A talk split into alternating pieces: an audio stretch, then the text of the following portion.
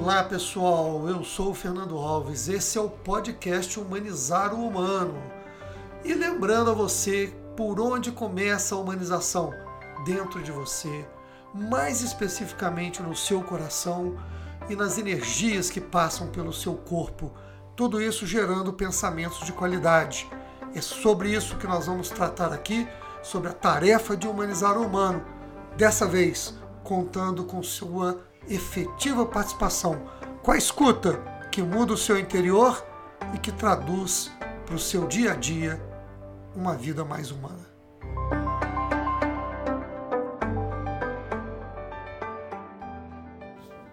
Eu tenho deixado que o podcast seja uma síntese do meu dia a dia, uma síntese da vida.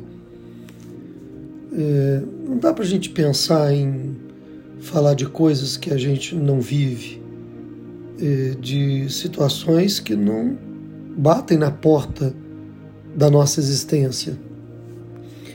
Então, é, como uma pessoa normal, que, é, como eu, eu dirijo uma organização, eu trabalho, então eu encaro desafios humanos da gestão de uma organização que tem praticamente 600 profissionais.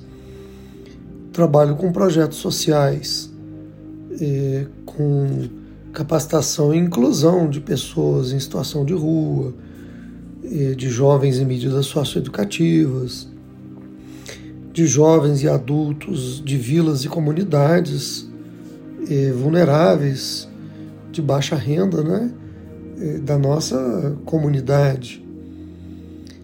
Então, a gente lida com desafios que são chamados desafios sociais, desafios que estão na ordem do nosso dia a dia. Como qualquer pessoa no trabalho normal, né? E eu tenho é, observado, e tem algo que a gente precisa de talvez fazer a pausa de hoje para pensar e sentir melhor. É, quando a gente fala de sociedade, nós falamos de pessoas, falamos de gente. Quando a gente fala da política, ainda que você traduza o poder executivo, o governo, o Congresso, né, a Câmara de Deputados, o Senado, são pessoas. Quando você fala da economia, são pessoas. Não existe economia sem pessoas. Quando nós falamos de organizações privadas, empresas, são pessoas. Se você fala de uma empresa pública, são pessoas. Se você fala das organizações sociais também, das chamadas ONGs, são pessoas. Tudo, tudo que existe são pessoas. Então, o nosso tema da vida está totalmente cercado pelo relacionamento, totalmente cercado pelos é, contatos diários com pessoas. Se você falar também de família, são pessoas. Se você falar de igrejas, são pessoas. Isso é incrível.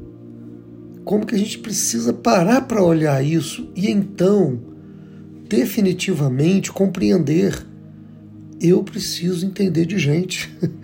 Eu preciso compreender o que é uma pessoa. Mas, evidentemente, eu preciso compreender como que as relações se estabelecem.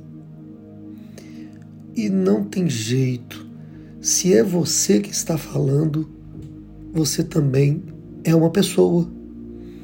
Ora, então não tem outro caminho senão começar a tratar de gente, de pessoa, de pessoas a partir de si mesmo. É nesse sentido que o autoconhecimento ocupa um lugar especial, um lugar de destaque, um lugar que é porta de entrada de tudo. Eu olhando para mim, escutando meu interior, observando, descobrindo o que sou, quem sou, como sou, como ajo, como as emoções aparecem em mim, se movimentam, geram sentimentos, como que meus pensamentos se estabelecem.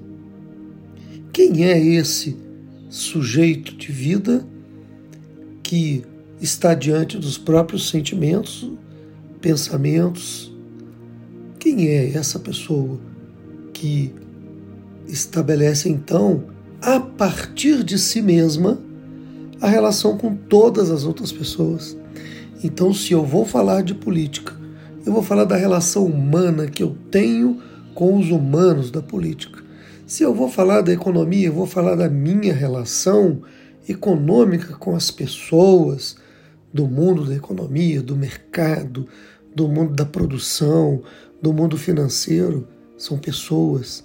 Se eu vou falar é, do meu trabalho na minha empresa onde eu trabalho, eu vou falar da minha relação com as pessoas mas tudo partindo de mim. Ainda que não parta de mim, quando eu recebo a intervenção do outro, é em mim que chega, e então o que está em questão nessa hora é a minha forma de receber o que vem do outro, de receber o que vem de fora.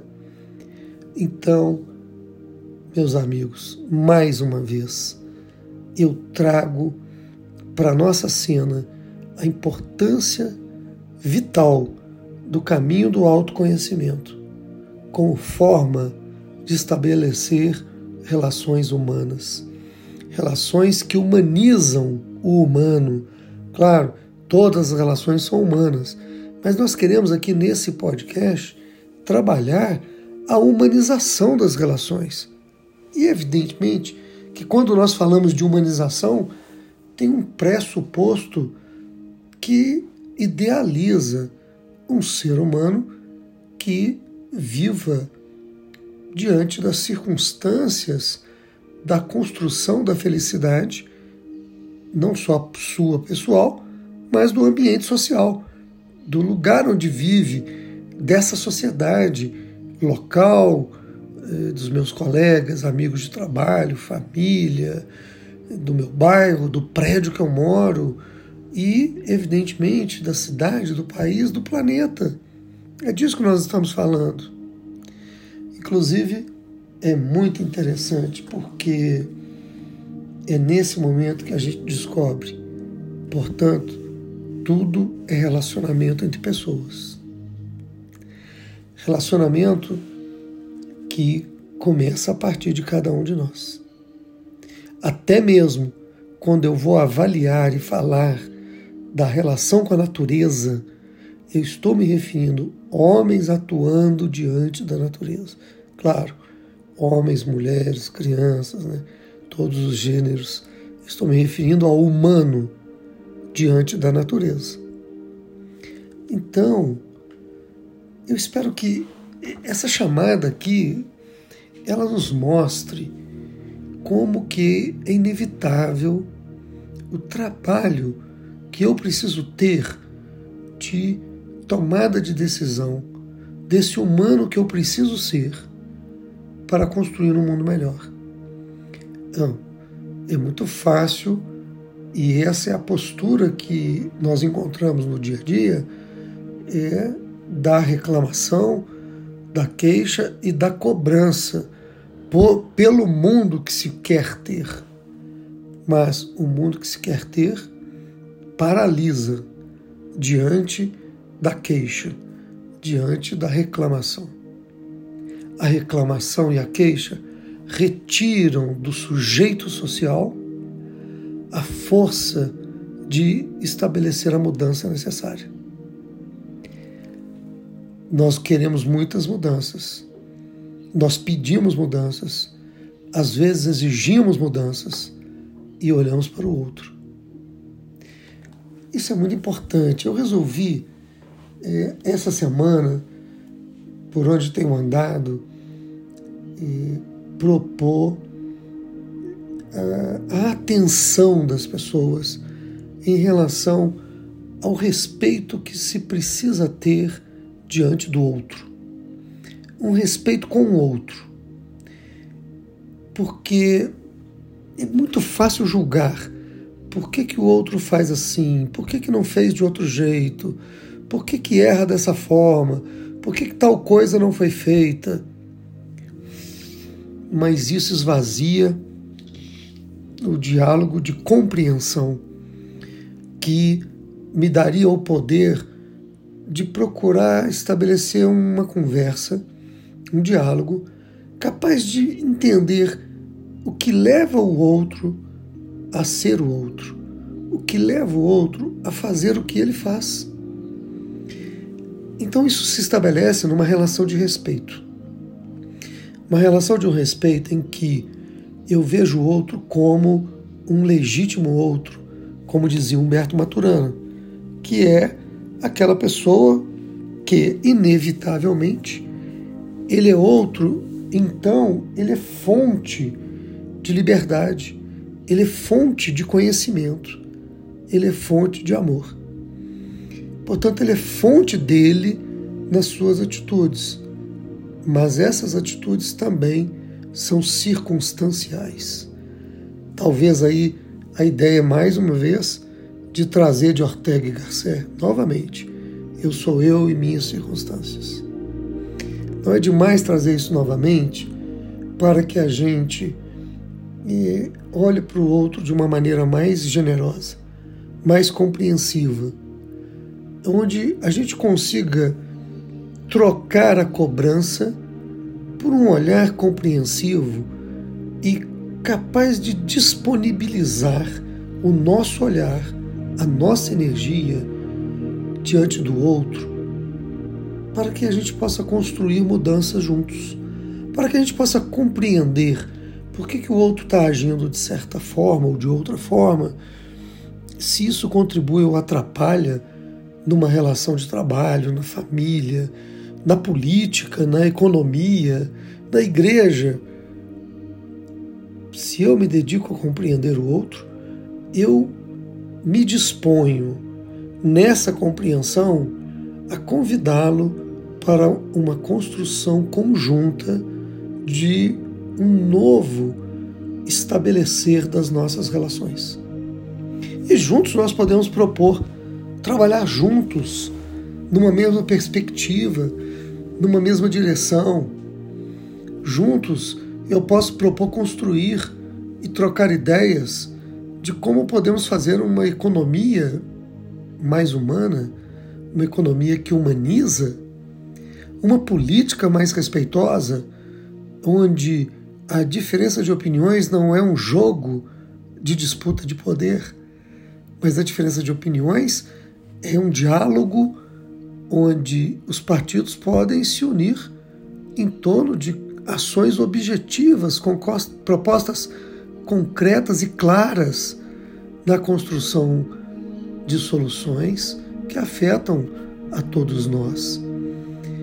E, então, trocaríamos nesse sentido a disputa, o confronto, o conflito de ideias por um, deba um debate amoroso, sereno, tranquilo e profundo. O que seria um debate profundo? Um debate que ele é cercado pela compreensão. Quando eu compreendo por que, que alguém age ou pensa de uma forma, eu desisto de bater, de me opor truculentamente, de me opor no sentido do sou contra, porque eu vou compreender a razão de um sentimento, a razão de um pensamento. Se eu compreendo, eu posso abrir uma conversa no sentido de que a gente compartilhe as nossas percepções. E quem sabe, num compartilhar generoso, não se cria o campo e a possibilidade de que ambos possamos mudar de alguma maneira eh, o ângulo exclusivo do qual olhamos para onde olhamos. E esse para onde olhamos, o dia de hoje, neste podcast, eu queria trazer um rasgo existencial muito importante para o único lugar que cada um de nós olha é para o outro. Porque todos os lugares, todas as instituições, da política às religiões, dos hospitais às indústrias, da sua casa à família do outro, tudo é feito de pessoas. Então, para onde olhamos? Para o outro. Esse olhar vai mudar profundamente se você olhar profundamente, primeiro, exaustivamente, para o seu interior, para dentro de você. Que esse podcast desperte você como mais um convite ao autoconhecimento, ao caminho da expansão da consciência para que a gente construa juntos a humanização do humano.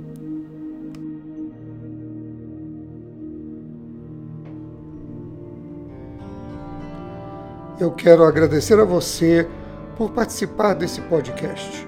Quero ouvir suas opiniões, críticas e aquilo que esse programa possa ter representado para o seu dia.